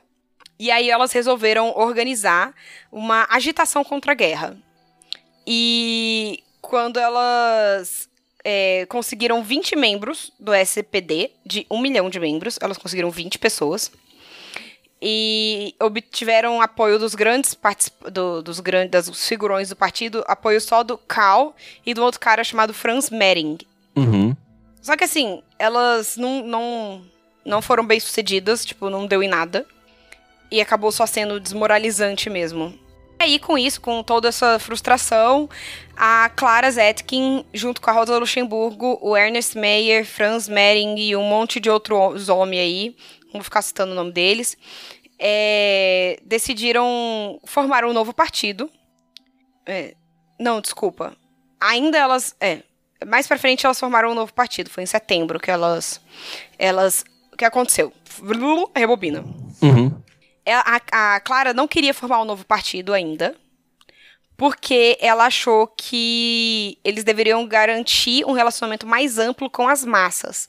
Ela falou: se a gente ficar unido, a- é- existe a chance de a gente ter maior ação política para impedir isso. Então vamos, vamos manter aqui dentro do partido. Vamos ver se a gente ainda consegue fazer alguma coisa. Uhum.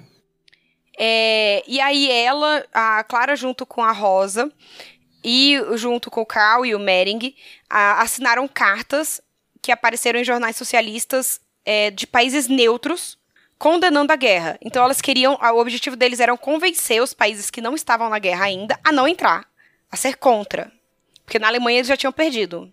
E aí ela ut- utilizou a posição dela como editora-chefe no jornal A Igualdade e como secretária do Secretariado Feminino da Internacional Socialista para propagar as posições do movimento anti-guerra. E assim, só que só foi pra se fuder mais. Ela só tava dando é, soco em ponta de faca. Uhum. Porque começou a crescer uma corrente nacionalista dentro do Partido Social Democrata. Isso no meio da É guerra, a nacional- guerra rolando já. A guerra rolando, 1914, guerra rolando. Uhum. Eu queria saber, eu queria muito saber qual era a desculpa que a galera deu, sabe? É que com certeza tinha uma, entende? Com certeza, tipo, tipo assim, Ah, a morte lá do fulaninho da, da Áustria. Eu acho que era esse, esse, esse era a, a mamadeira de piroca deles. É, será que é só foi esse esse foi o ataque que tipo assim, que deixou essa unanimidade de que tinha que entrar na guerra? É, é mais convincente que uma madeira de piroca. pra mim, né? Não sei pra vocês. É sim.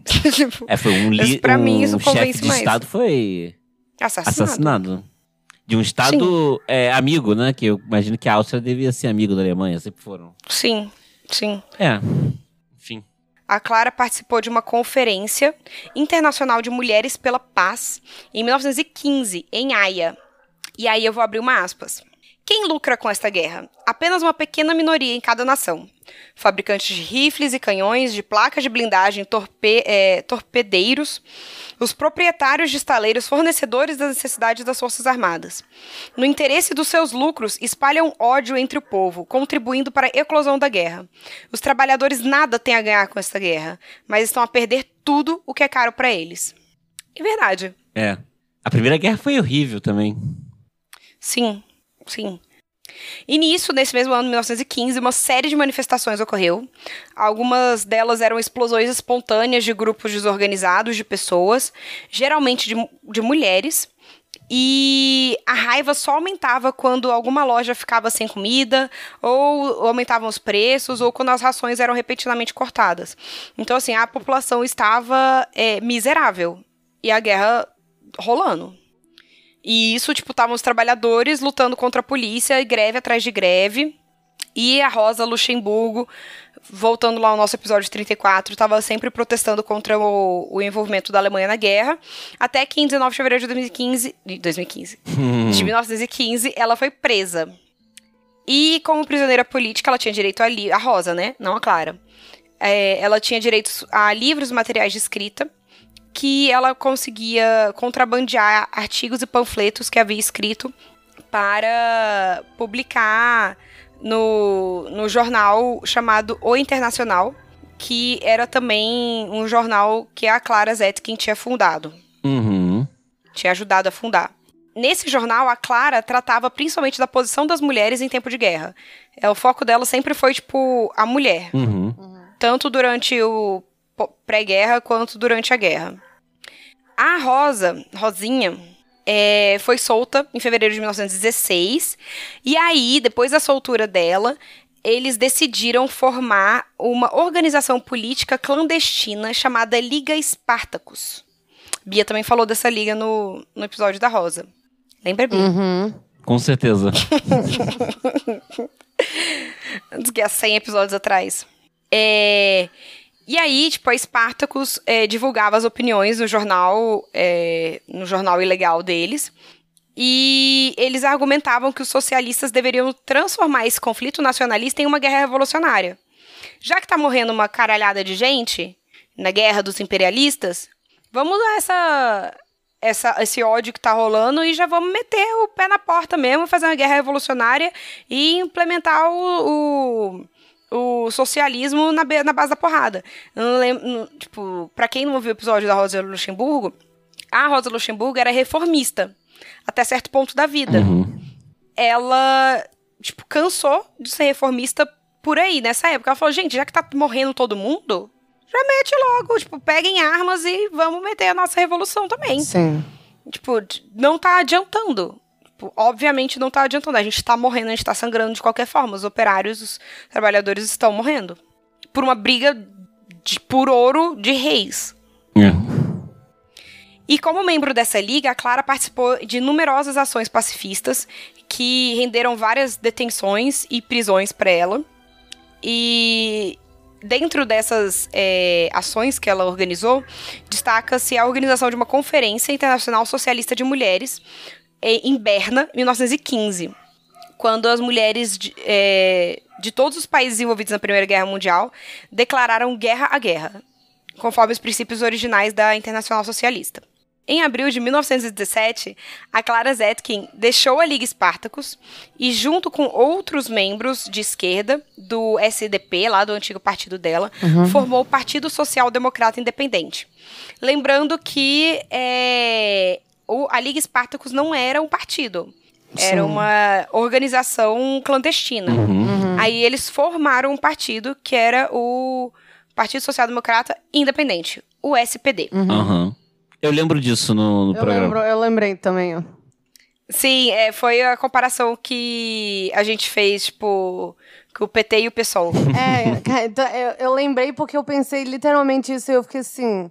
Caramba, Acho que eu já falei Já isso. deve ter falado isso. Sim, foi tipo a comparação que a gente fez no episódio, foi comparando o PT com o PSOL.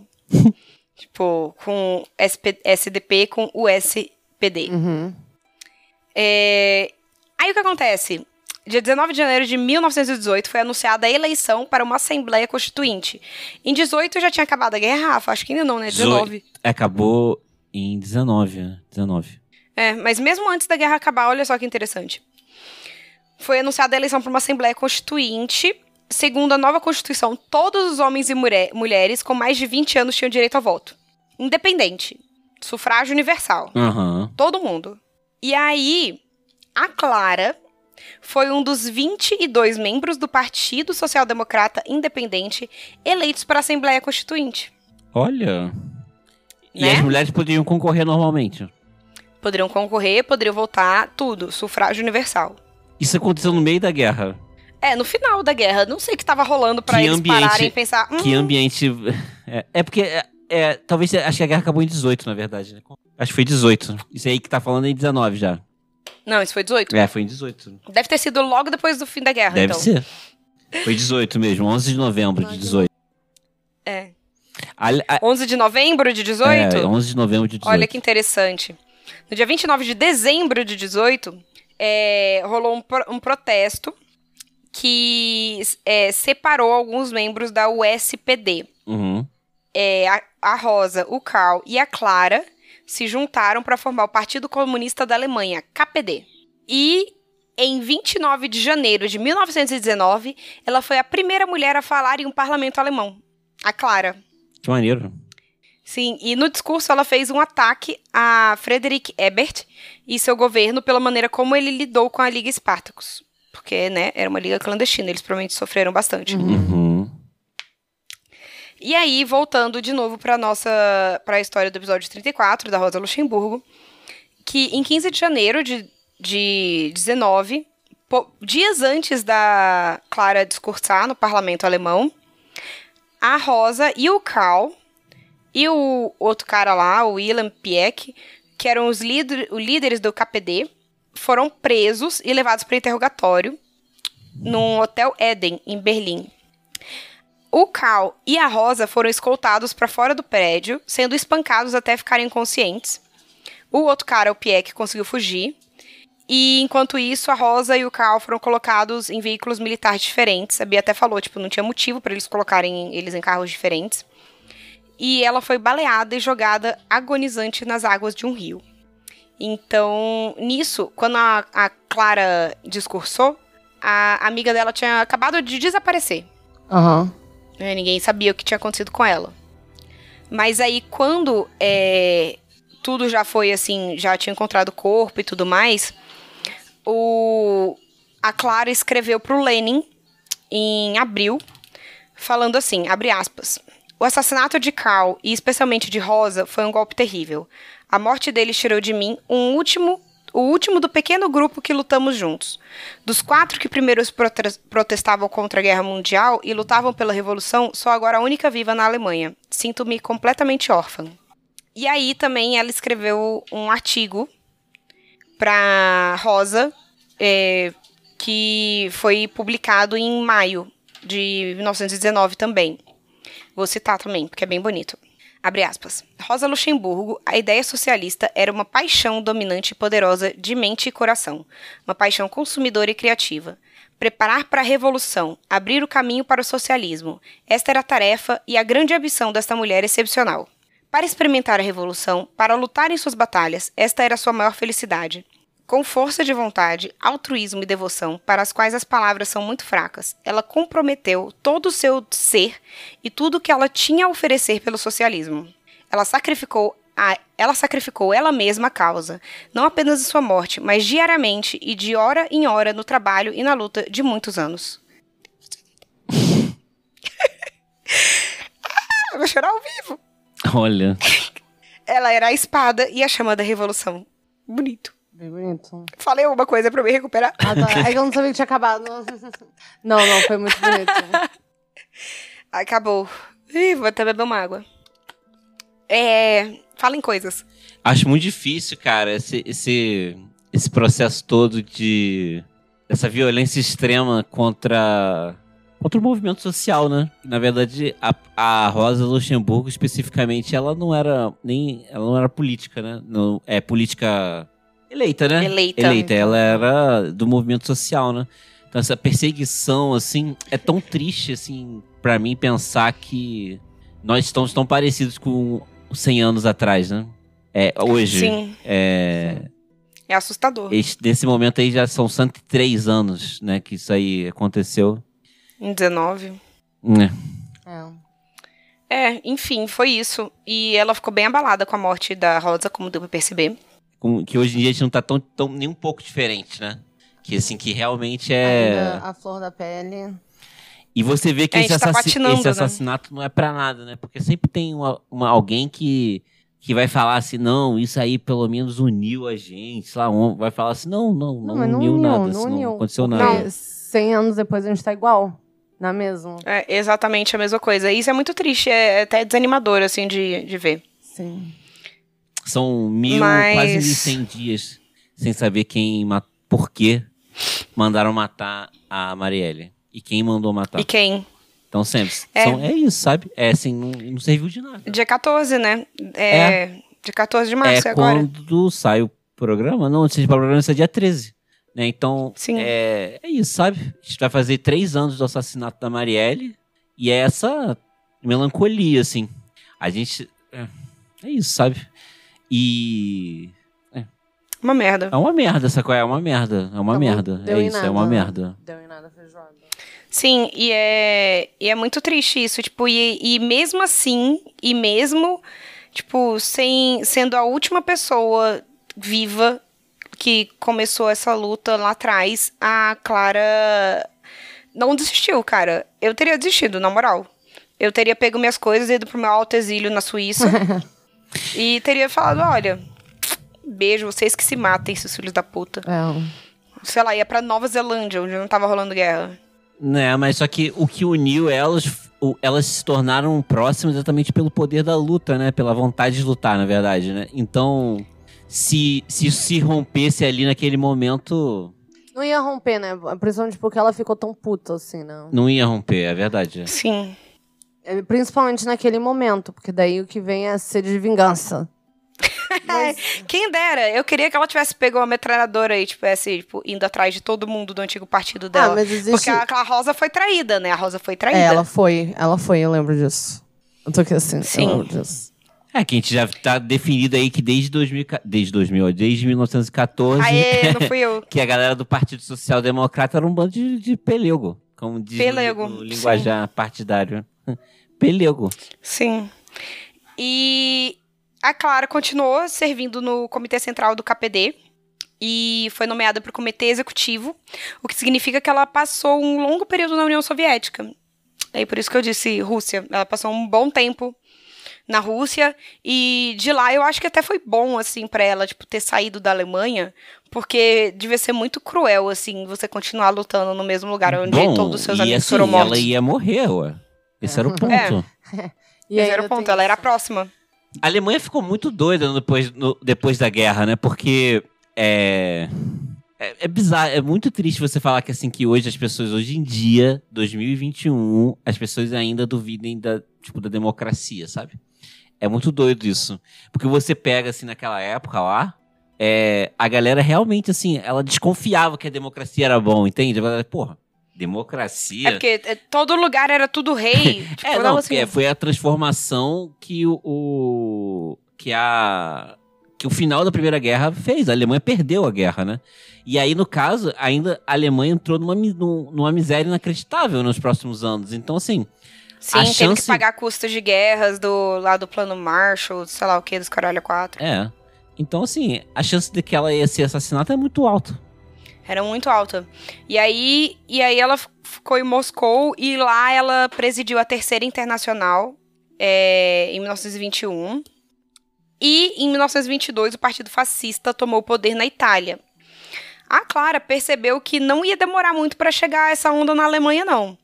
Então, dez anos antes do Partido Nazista chegar ao poder na Alemanha, ela já dizia, abre aspas, o fascismo é um produto do sistema capitalista. Ele tem um apelo ao povo da classe trabalhadora por fazerem falsas promessas em razão das terríveis condições econômicas que eles estão enfrentando. O fascismo é um asilo para todos os órfãos políticos enraizados socialmente e para desiludi-los. É, é, é, isso aí foi escrito na Folha de São Paulo em 12 de abril, sei lá, pode falar uma parada dessa, porque tanto faz, podia ser, podia ser, Porque tanto faz, podia ser ontem. podia ser agora, é isso, poderia ser agora. Sim, exatamente. Isso que eu achei tão interessante desse trecho, por isso que eu trouxe ele. Hum. Eu falei, gente, isso é exatamente o que tá acontecendo. Vocês não têm E ideia assim- de quanto de pessoas que eu conheci que votaram no PT em 2002 e em 2018 votaram no Bolsonaro. Eu tava assim, é sério? Não, Eles se viam como órfãos políticos. É. E você vê toda essa construção daí, dessa época, é como que alguém tem a audácia de falar que o Bolsonaro não é um fascista, né? É, ai, porque fascismo é um termo utilizado pra blá.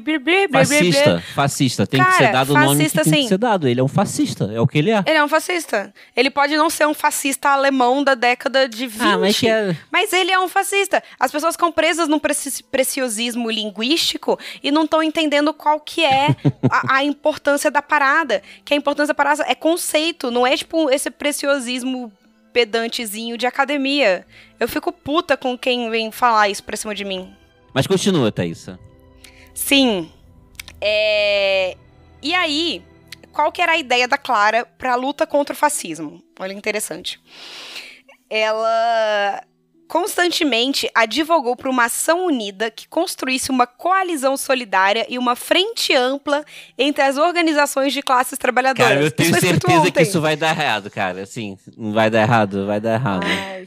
E é uma frente... an- Cara, Então, realmente, só, assim... só, não, só não deu, só não rolou, só não, não, não teve. O PSDB foi pro governo. Tenho certeza que foi isso. É. É tipo, não, não rolou. Não... Bem, a gente já sabe o que aconteceu na Segunda Guerra, né? Mas, tipo, você viu que isso não rolou, isso não aconteceu. Mas, tipo, a ideia dela era essa. Só que assim, ninguém ouvia. Tava todo mundo se pouco se fudendo. É Tipo, o ódio, ah, tá, cara. É senta isso, lá, é o ódio, ódio, o ódio. Quando você, quando você tá dominado pelo ódio, nenhum argumento racional. Não, nada vai, nada vai. Então, quando todo mundo tá no ódio, eu espero, eu, eu- minha teoria é que você tem que escolher o lado do ódio que você vê que é menos odioso e odeie o outro lado. Esse é o meu plano. Sim. Isso que é viver na base do ódio. É, é o que nos resta, odiar. É o que nos resta.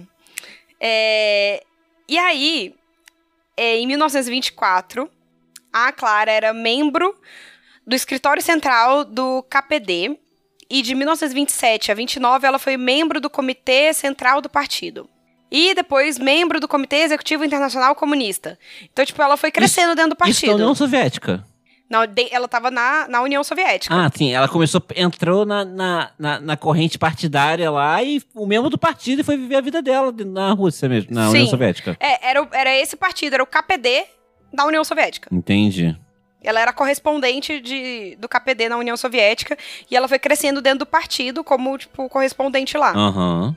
Ela foi membro do comitê, arará, falei isso? Em 1925, ela foi eleita presidente da Organização de Solidariedade de Esquerda Alemã. É, essa organização era como se fosse a Cruz Vermelha da política. Eles providenciavam ajuda para os perseguidos politicamente e socialmente. E nisso, inclusive, aconteceu um caso. Lembram do caso do Scottsboro que a gente falou no episódio da Rosa Parks?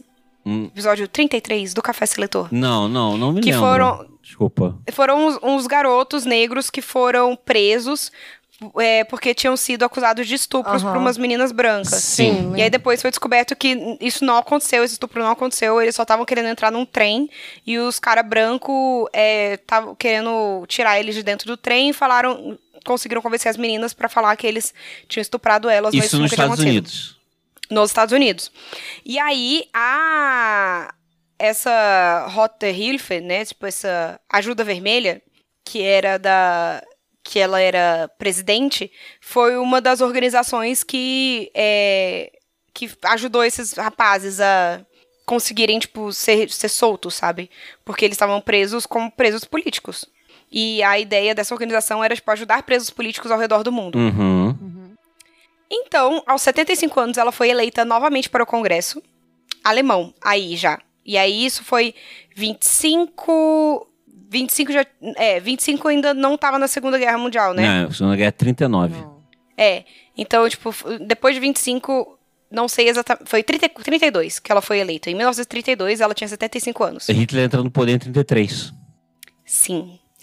E aí ela foi eleita pro Congresso e em agosto de 1932 o KPD perguntou para Clara se ela faria o discurso de abertura da primeira sessão do parlamento, uma vez que ela era membro mais velho do parlamento. E aí ela respondeu? Enquanto eu estiver viva, eu estarei lá. Cara do Rafael, tipo. então, é, embora com tonturas e com desmaios frequentes, ela já estava com o pé na cova. Ela já estava com o pé na cova. Ela pediu para os camaradas dela carregarem ela até o púlpito e fez um discurso poderoso. Uhum. Abre aspas. Abre aspas. Todos aqueles que sofrem, todos aqueles que desejam a liberdade, devem se unir à frente ampla contra o fascismo e seus representantes. Cara do Rafael. A classe trabalhadora deve se proteger contra contra o fascismo. Esta é a urgente e indispensável pré-condição para uma frente ampla unida contra a crise econômica, guerras imperialistas e as consequências do mundo capitalista de governo, modo capitalista de governo. Milhões de mulheres na Alemanha são presas às correntes da servidão sexual e, em consequência, presas à maior opress- e opressiva forma de servidão. Elas não devem estar ausentes dessa frente, essa frente da classe trabalhadora, que agora está se formando na Alemanha. A juventude que quer florescer e crescer deve lutar, porque hoje eles encaram apenas a perspectiva de prestar serviços militares e trabalhos forçados. Todos aqueles que produzem trabalho intelectual, que as habilidades visam o bem-estar do homem e da cultura, não encontram liberdade de expressão na atual ordem burguesa. Eles também pertencem a essa frente ampla. A frente ampla deve abranger todos aqueles que dependem de salários, pois eles que sustentam o capitalismo e são suas vítimas. E, como o Rafa disse, logo em seguida, em 1933, Hitler é, foi eleito. Ele não foi eleito, essa é a Ele parada. subiu ao poder. É, ele entrou no poder. É, que a parada toda, a história lá é que ele. Quem foi eleito foi, era, era um cara que era. Foi comandante da Primeira Guerra. Tipo assim, era um cara milico velho que ganhou a eleição. E lá tinha uma. É, tinha, tipo, primeiro o chanceler, né? A função de Uhum. chanceler. E acontece que o Partido Nazista já tinha maioria no, no Congresso. Então o Hitler virou, em 32, chan- é o, tipo, primeiro-ministro. Como se fosse assim. Uhum. Como se fosse o equivalente, sei lá, como se fosse o presidente da Câmara. Uma Aham. coisa assim, sabe? Não sei dizer. E acontece que aí depois o presidente ele era um, um idoso, ele era um ex-coronel, um ex-general da Primeira Guerra, ele morreu. E o Hitler entrou no poder. Porque ele, tipo assim, ele já tinha tomado já o Congresso, ele já tinha tomado. O, ele já tinha indicado todos, todo mundo para os executivos, ele já tinha efetivamente o poder. E o cara fez, o fez a bondade de morrer, e aí ele entrou no poder. só- Sim. É. Nossa, eu não sabia disso. Uh, eu, lem- eu sempre escutei o que é certo, né? Que Hitler, ele entrou no poder legalmente. Foi legalmente. Ele não fez um golpe. Então, ele não mas teve é um que, golpe é que tá, foi meio que legalmente, porque é isso, assim, sabe? Já, tinha, existia um clamor pro cara. A verdade é essa. Uhum. E aí, tipo, Sim. o Congresso. É, cara. É. Igual foi 64 aqui. 64 foi. É, no Brasil, 64 foi. É, tratado na época como legal, né? Um processo. Um processo 2016. 2016 foi tratado como um processo legal. Tem muita gente que acredita até hoje, né? No, no- Sim. É, em- nas coisas que foram ditas esse tempo todo, sacou? Então é assim, é isso. Foi legal. Sim. Que coisa legal. É, e aí, é, com a eleição do Hitler e novamente a proibição dos comunistas, a Clara foi novamente pro exílio na Rússia, onde ela morreu de desgosto É, no dia sem 20 de dúvida. junho de 1933. 33, ela. Foi no ano que o Hitler. 70 e poucos anos. 75. Cinco? 75 foi logo depois desse discurso dela. Ela discursou, Hitler subiu ao poder, ela vazou pra Moscou Morreu. Pra morrer de desgosto. Nada... Morreu de desgosto. É, não, nada vai me convencer do contrário. É tipo assim, de desgosto. Ela morreu de desgosto. Porque 75, assim, tudo bem que ela já tava bem velhinha pra época, tava 75 anos, a pessoa já tava realmente com o pé na cova. Mas foi assim, Hitler assumiu o poder, ela, tá bom, tô pronta pra morrer, porque eu não tenho mais nada pra fazer nesse inferno de terra. Ela não ia aguentar ver a Segunda Guerra, não. Não ia, ela não ia. Ela ia morrer de desgosto. Ia. Ia morrer de desgosto. Ela só morreu Se não fosse cedo. assassinada. Foi até bom ela ter morrido antes Foi de até bom. começar direito. Que ela não precisou ver, né? Presenciar É, isso. presenciar. É. Eu só espero que no, a gente não se resolva a nossa situação assim. Sinceramente. Situação do Mundial, assim. Que você for ver, cara, assim, eu sei que eu tô entrando em parênteses pra caramba, mas desculpa. É, Pode entrar. Qualquer coisa o Rafael corta. É. É, mas se você for ver, cara, são tantos países que estão em situação parecida com o Brasil. A gente fala tanto do Brasil e dos Estados Unidos, né? É, e também fala muito da Inglaterra. Mas, por exemplo, agora tá tendo eleição no Equador. A- o Equador é tão parecido com o Brasil que o presidente foi, foi preso por conta de um escândalo da Odebrecht. O presidente que era de esquerda, o Rafael, ele foi preso Hum. por causa de um escândalo com a Odebrecht. Então, por consequência da Lava Jato, pra ver como a situação do Equador é parecida com o Brasil. E, No Peru também. e aí você isso. vê, assim, aquela tosqueira toda, sabe? Aquela galera com camisa de super-herói, assim, sabe? Do juiz que condenou o cara. É igual, é igual, sabe? Assim, que desgraça que de mundo é esse? É isso, é, é tudo se repetindo, né? É. 100 E anos a- depois. 100 anos depois. E aí a Clara é, morreu em Moscou e no funeral dela, Stalin e a esposa de Lenin, na Nadezhda, é, foram ao funeral dela. E no obituário dela, ela foi referida como a mãe do movimento socialista. Olha! Olha. Sim. E o túmulo dela hoje se encontra junto à muralha do Kremlin, na Praça Vermelha em Moscou, o local onde eram enterrados conhecidas e influentes personalidades ligadas ao regime soviético.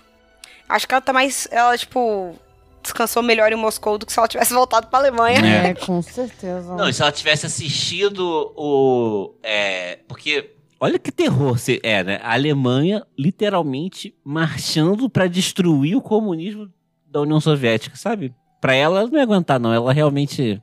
É, ela morreu de desgosto na hora certa. Na hora certa. É, porque se fosse depois, ela ia, sei lá, morrer, ressuscitar e morrer de novo de desgosto. É, não, ia ser só muito pior. Ia morrer igual, só que pior. Igual, igual, só que pior. Exatamente. Amo. E é isso, essa foi a história da Clara. Eu acabei. Eu tava com outra pesquisa pronta. Uh. E aí, no, na, no dia 8, né? Segunda-feira, eu falei, hum, Dia Internacional da Mulher, vamos dar uma olhada? Aí eu dei uma pesquisadinha e falei, uh, essa pessoa parece ser interessante. Aí eu tô com uma pesquisa pronta na gaveta, assim. Olha, boa. Uh, se deu felizão. Ah, vamos pra seleção, então? Vamos.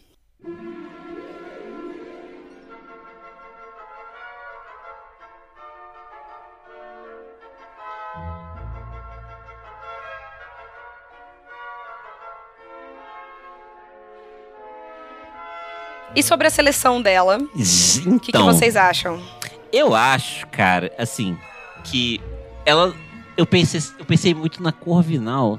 Ela não tem exatamente uma vida acadêmica, né? Ela não é. Ela não focou a vida dela no academicismo, né? Ela foi. Ela é uma pessoa mais da prática. Apesar Sim. de da prática, ela usar a prática de maneira bastante. Academicista. É, academicista. Ela escrevia, ela mostrava ideias, né?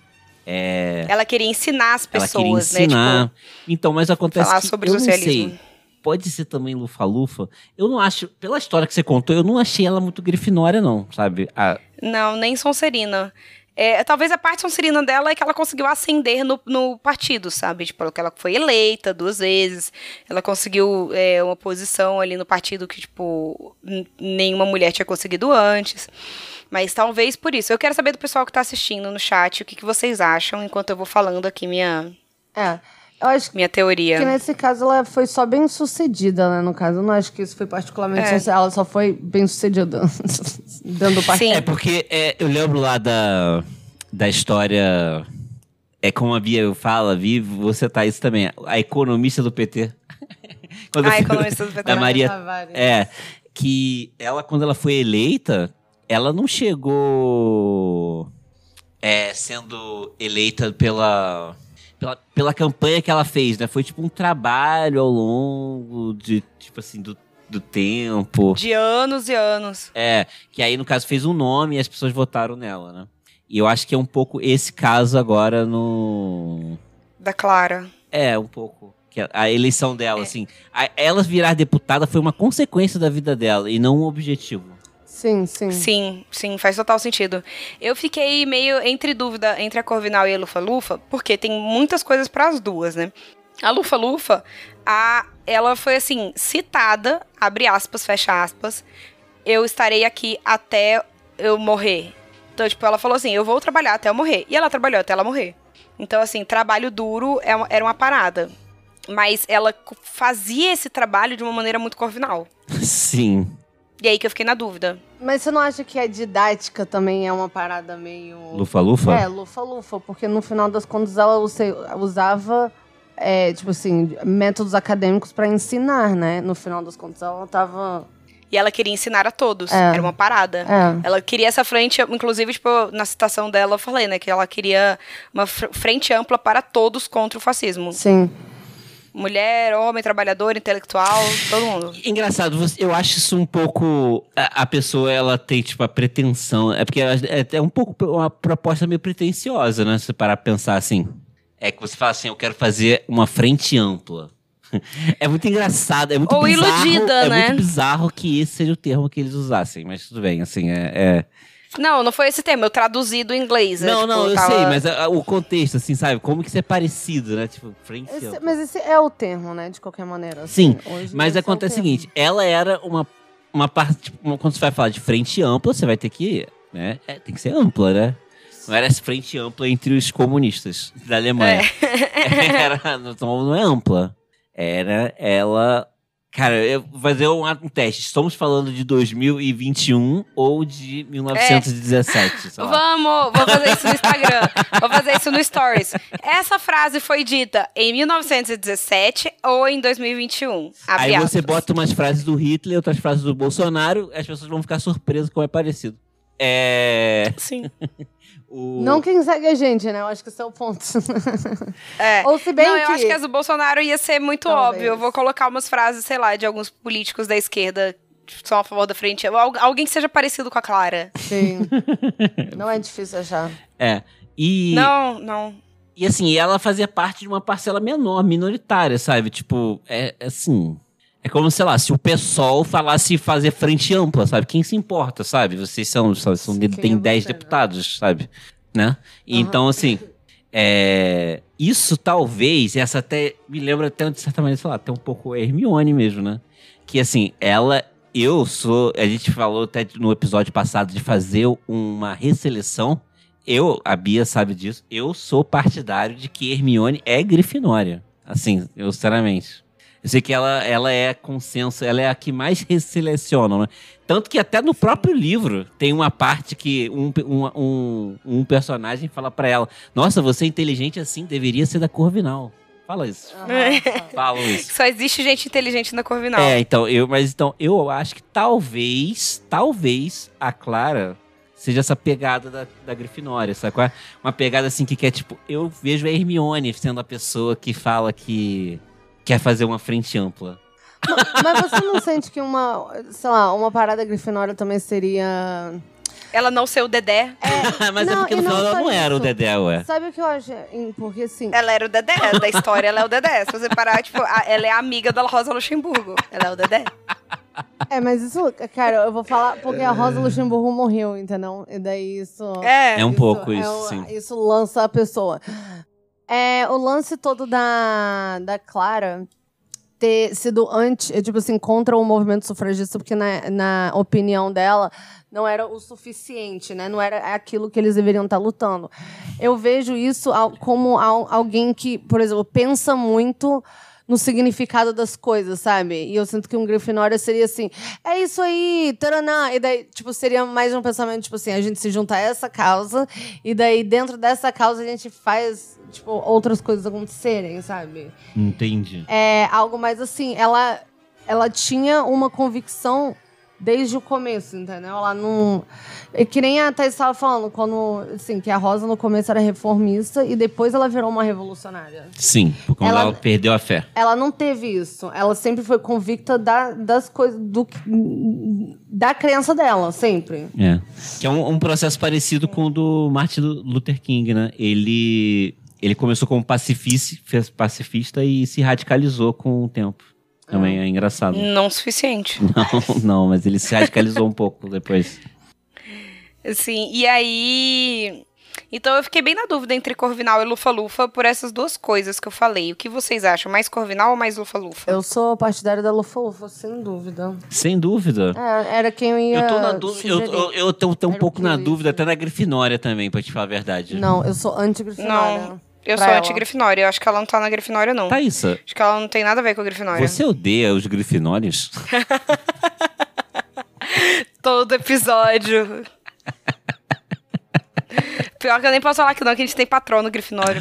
Não, Sim. sem dúvida. Tenho vários amigos que são. Mas, ah, eu acho...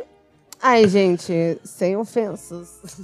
Você acha ela lufa-lufa, de qualquer forma? Eu acho, eu acho ela lufa-lufa pelo... Ah, cara, pelos motivos que... Ah, sei lá, foram tragos aqui, entendeu? Eu acho que eu vi uma parada, tipo assim, do, da, a- do acadêmico dela ser usado pro ensino, entendeu? E ela ter mais essa... Ah, não sei, eu senti uma vibe mais lufa-lufa, entende? Baseado em uma conjunção de todos os fatores. Foi o que eu senti com a parada dela, tipo assim, de como ela resolvia ensinar, de como ela era o. Vou falar assim, o approach, né? A metodologia dela de. é, como que se fala? De ativismo. Uhum. Eu, eu achei uma. Uma metodologia lufana, entende? O- Entendi. É, se, é, eu. mesmo ela sendo muito inteligente e corajosa e. É, outras coisas lá. A Roberta tá falando aqui. É, qual é a pior casa e por que é a Grifinória? Qual a pior casa? Porque Grifinória, redação em cinco linhas. É, Ah, não, isso tá isso. Caramba, é porque a cor tá igual. Tá igual, né? Tá parecido. É, pra mim tá verde e vermelho. Não, pra mim tá laranja e laranja. Só que são tons diferentes de laranja. É. 50 tons de laranja. Caramba, eu vou até tirar uma foto. Olha. E, e você, Rafael, você é convencido pela Lufa-Lufa? Cara, eu, eu, eu, eu aceito Lufa Lufa, mas eu ainda não tô tão 100% convencido, sabe? Porque eu vi tanto da, de outras casas também, é, de outras casas também dela. Só que assim, eu acho que realmente ela É. tem muito a questão Lufa Lufa, sabe? Por conta da é, é, dessa que- questão de da motivação de, de educar, né? Porque essa questão própria da frente ampla que ela pregou no final da vida dela, né? No final da vida dela, no momento em que ela estava mais radicalizada, inclusive, né? Ela era um, mais radicalizada e mesmo assim. Então ela não Ela era muito radical, na verdade, né? Não. É. Não. E. É, e é isso que é engraçado, né? Ela era radical de esquerda. Ela queria uma frente ampla. É, ela era E radical. Ela era radical no sentido literal da Eu vou palavra. te falar. É por isso que a gente fica perdendo. Porque o radical de esquerda, ao invés de, tipo assim. é, E, gente, eu vou falar isso agora e eu não estou falando que é isso que deveria ser feito. Mas vagabundo não pega em arma e sai matando, nos, sai matando os outros, não sai recolhendo um monte de gente, entendeu? E matando geral. E daí a gente perde. E a gente perde. E assim, te falar que eu é, me identifiquei muito com a Clara no, nos pensamentos idealista. É, que a Roberta aqui salga a terra, Sim, Bia. que bom, que é exatamente o que eu tô pensando. Eu tô sendo super, assim, politicamente correta. Mas é, cara, é por isso que a gente perde, porra. É por isso que a gente perde. E assim, e eu sou dessas que, tipo, iludida. Não, você parte do problema. a- Daquelas. Eu sou o quê? Parte do problema, tô zoando, tô zoando. Exato, assim, sabe? Tipo, eu sei que não, que não deu certo, nunca deu certo. E até agora, 100 anos depois, a gente tá tentando fazer uma frente ampla pra derrotar Contra o fascismo. fascismo. É. E a gente não tá conseguindo. Mas mesmo assim, pra mim era tipo, era a maneira que deveria ser. Sabe? Deveria funcionar. Mas não funciona. Não funciona. Não funciona. Não funciona porque é, é a, o, racha- a- o que tem de rachado entre os possíveis membros do, dessa tal frente ampla são rachaduras grandes demais para serem É, É, Sim. serem su- Superadas, supridas por assim, fascismo. superadas, porque acontece que uma parcela dessa frente ampla não odeia tanto o fascismo. E a parada é é o frente problema. Ampla, Aí você fica assim, esse é o problema. Não é o problema, tipo, de uma frente. O problema é que, tipo, essas rachaduras são tão grandes que, tipo, o fascismo não, não cobre ela. O quê? Como assim que o fascismo não cobre essa rachadura? Não emenda. Cara, porque o ponto é que assim, porque a frente ampla luta com palavras quando o resto tá lutando com bazucas, entendeu? Então, assim, ah, é, tá bom então, bomba. Aí, de fato, Cara, entendeu? chega Não com a vada que, quedavra e o- você tá fazendo espelharmos. É, Velharmos, não, mas não é nem- funcionou! Mas não é nem isso. Enquanto isso, você não, nem isso você tá fazendo. Você tá falando assim, pô, você não quer conversar um segundo comigo, não? Você tem uma palavra, você tem um momento pra conversar. Tipo, não, brother, não, não tem, não tem, não tem, não tem. Não tem, não tem condição, não tem condição. Não dá pra, tipo assim, um, vamos dar as mãos e falar kumbaya até todo mundo aprender a se amar. Não, não vão, porque não vão, já não vai, não vai ser assim, não vai ser assim. Não vai ser assim. Sim, é muito triste. tem Eu que- fico muito triste com isso. Tem que lutar sujo, era- tem que fazer, tipo assim, tem que fazer uma briga suja igual. É horrível isso, é horrível dizer isso. Mas você tem que, tipo assim, sujar suas mãos com sangue e tem que, sei lá, sair matando gente mesmo, sair matando gente. Que isso. É. É. Ele tem me a, a, contar Kênia, e tal, mas é assim só. a Kênia tá falando aqui que tem tô concordando, tá concordando com você, tem que salgar a terra mesmo. Mas, gente, mas é assim, É. Que, é assim que ganharam da primeira vez, entendeu? E aí a gente tá nessa merda. Então como é que a gente ganha? Fazendo a mesma coisa. Não A tem Alberta como. aqui, quando a gente fala de rachadura, é, eles estão falando que polarização é pior do que o fascismo. É isso, né? É, exatamente, exatamente, sabe? Enquanto isso, Polarização. a gente tem que convencer É, pessoas risco PT. de que, sabe, você tem que convencer as pessoas a quererem lutar pelos próprios direitos, entendeu? Então, chega num momento que você. A solução é fazer uma lavagem cerebral igual. Igual o capital faz, sabe? Tipo, o capital. O capitalismo faz. Porque se você leva uma pessoa a acreditar que ela deve ser escravizada pelo governo, pelo bem da nação, sendo que ela tá trabalhando igual um condenado, a pessoa literalmente acredita, ah, não faz sentido eu não ter férias, nem direito trabalhista, nem SUS, nem porra nenhuma. Porque senão, como é que o Luciano Huck vai continuar sendo o cara super milionário? Sabe? As pessoas acreditam nisso. Aí você tem que convencer vagabundo, tipo, brother, luta pelos seus direitos. Entende? Não, o que você tem que É. fazer é chegar e, tipo assim, matar todo mundo e daí fazer uma pequena lavagem cerebral em todo mundo, entendeu? Você tem que controlar a mídia. Aí você tem que fazer, você tem que matar todo mundo da Rede Globo, colocar uma nova Rede Globo e falar assim, gente, comunismo é bom, comunismo é bom. Porque daí as pessoas vão começar a acreditar. É. Isso é ser radical demais? É isso. Isso é uma pequena limpeza natural, exatamente. Pessoas chamam de darwinismo daquelas. Tem gente que É. chamaria assim. É, o que acontece, é, tá- acontece em vários países, assim, por exemplo, na Inglaterra, ah, pelo que parece, eu não sei muito não, tá? Tô, tô, ouvindo só, tô só repassando o que eu ouvi, tá? Não sei se é verdade. Aquele tio do Zap. É, é, é, sim. Na Inglaterra, eles dão uma madeira de piroca pras crianças. Sabe quem venceu lá? O PT. É. Nós parece que com a ascensão lá daquele Boris alguma coisa, Boris Johnson, é esse o nome dele? É. É o cara do cabelo, É, cabelo ele... É assim. O partido... tra- Inclusive é PT também, é o Partido Trabalhista lá. É. Aí, tô É, dizendo. só que não era tão, não era tão de esquerda, né, na época do Tony Blair, né? Parece que hoje, por conta da ascensão do fascismo na Inglaterra, eles se radicalizaram também. Isso, esse, é? esse efeito só acontece no Brasil. Não. Porque aqui a lavagem cerebral, ela é tipo de 500 anos. É. É 500 anos de lavagem cerebral. Bom, e não tem ninguém competindo com isso, porque no final das contas, assim, é, é o que eu tô falando, sabe? É, existe, a- o que, que existe na mídia que tá tentando, que é o, a uma salvação pra gente? Não existe essa, um veículo de mídia grande que tenta fazer o que, por exemplo, a Globo faz. Não. Só que pra esquerda, vamos dizer assim. É, a Globo queria enfiar o Moro pra cima da gente, né? É isso. É, porque ela é, É. uma cretina, entendeu? Porque a Globo é, tipo assim, cretina. Cretina. Tanto que, assim, Criminosa. conversando com uma amiga Criminosa. nossa, jornalista, que a gente não pode divulgar o nome, porque eu vou falando, tá falando uma coisa que ela não me deu permissão pra falar. Sim. Aham.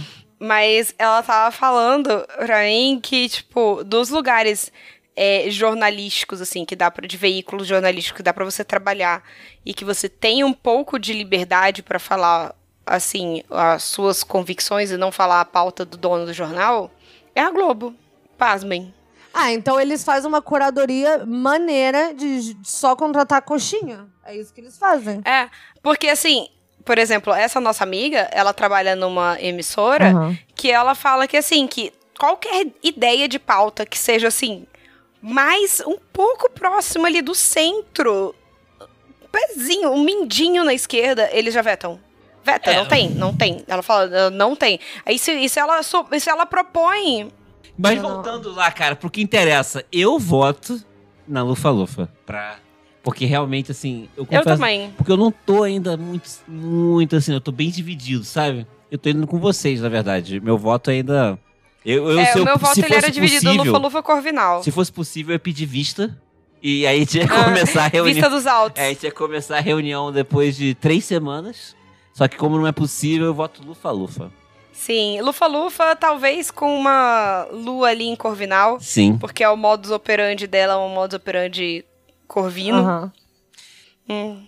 É isso. Obrigada, A Roberta. gente, te- a gente termina aqui o episódio de hoje com a Clara na Lufa-Lufa. E a gente quer saber se você gostou de ouvir a história dela, se gostou de saber da origem do Dia Internacional da Mulher e a origem de todas as nossas lágrimas. De mais de 100 anos a gente tá chorando pela mesma coisa. E contem pra gente nas nossas redes sociais. A gente é o Café Seletor, tanto no Twitter quanto no Instagram. Uhum.